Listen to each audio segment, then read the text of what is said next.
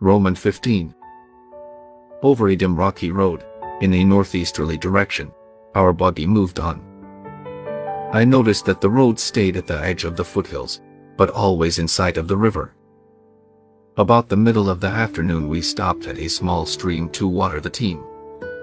Papa asked Grandpa if he intended to go all the way to the campground before stopping. No, He said, I figure to put up for the night when we reach Bluebird Creek. With a good early start in the morning we can make the campgrounds in plenty of time to pitch our tent and set up camp. Late that evening we reached Bluebird Creek. We didn't set up our tent. With a tarp we made a lean-to and built a large fire out in front of IT. While Grandpa fed and watered the team, Papa and I carried our bedding to the shelter and made down our beds. Grandpa said, while we were cooking supper, you see to your dogs. Feed them and fix them a warm bed. I figure to cook them some cornmeal mush. I said, That is what they were used to eating. mush. Grandpa growled. They re not going to have mush. Not if I can help IT. He walked over to a grocery box, mumbling as he did. Mush. A hound can tee hunt on a bellyful of that stuff. He came back and handed me two large cans of corned beef hash, saying, Here. Reckon they'll eat this. I wanted to hug my old grandpa's neck. Sure, Grandpa. I said, They will love that.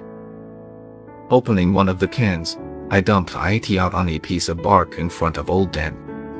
He sniffed at IT and refused to eat. I laughed, for I knew why. While I was opening the other can, Grandpa came over.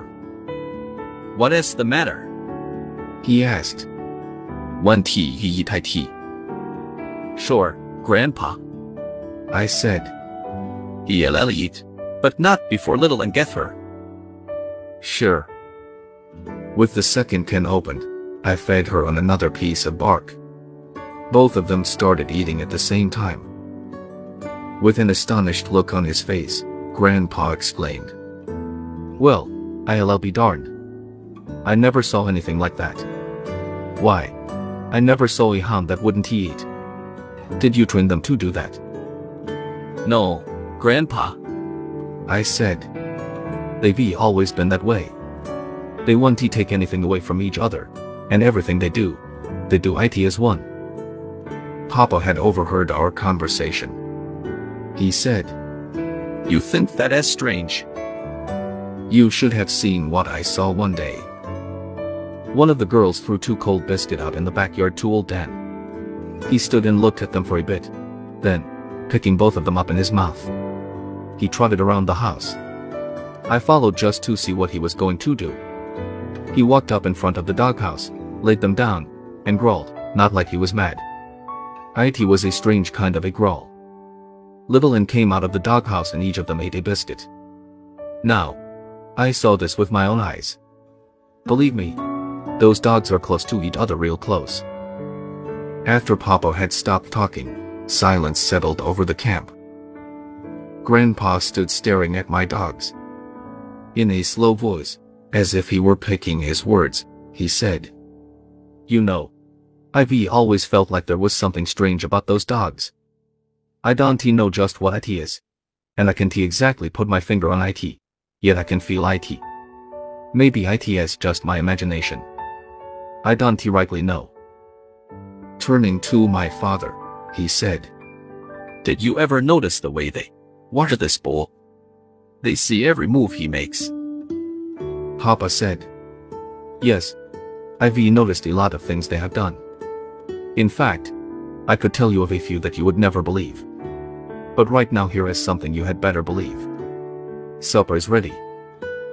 While I was helping myself to hot Dutch oven cornbread, fried potatoes, and fresh side meat, Grandpa poured the coffee.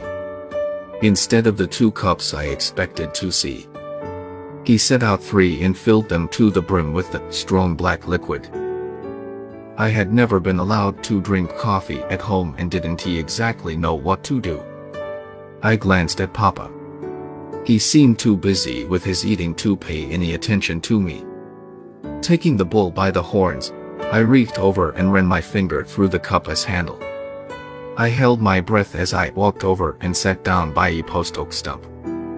Nothing was said. Grandpa and Papa paid no attention to what I did. My head swelled up as big as a number 4 washtub. I thought, I am not only big enough to help Papa with the farm.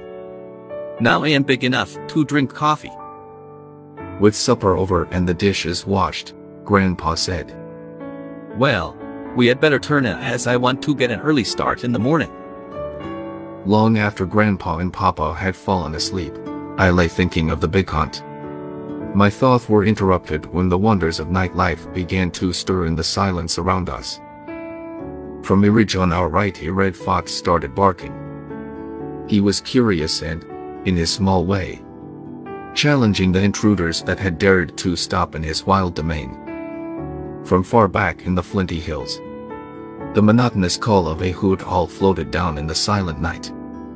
Aiti was the mating call and was answered from a distant mountain.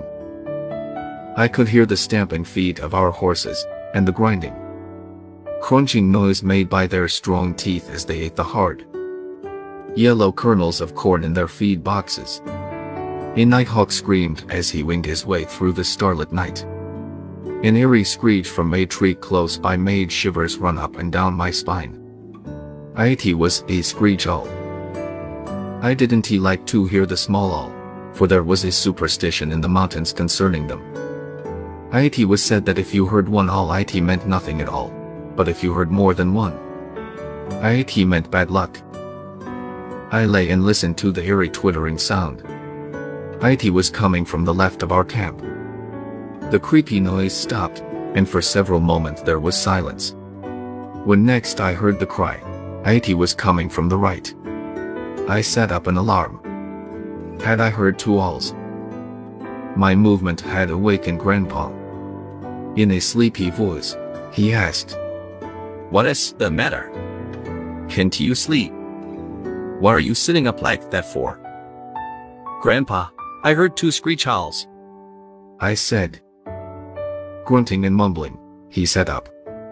Rubbing the sleep from his eyes, he said, You heard two screech owls. Why, that is nothing. I've heard two. I see. You're rethinking of the bad luck superstition.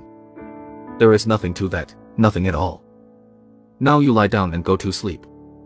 Tomorrow is going to be a big day. I tried hard to fall asleep, but couldn't he? I couldn't he get the halls out of my mind. Had I really heard to? Were we going to have bad luck?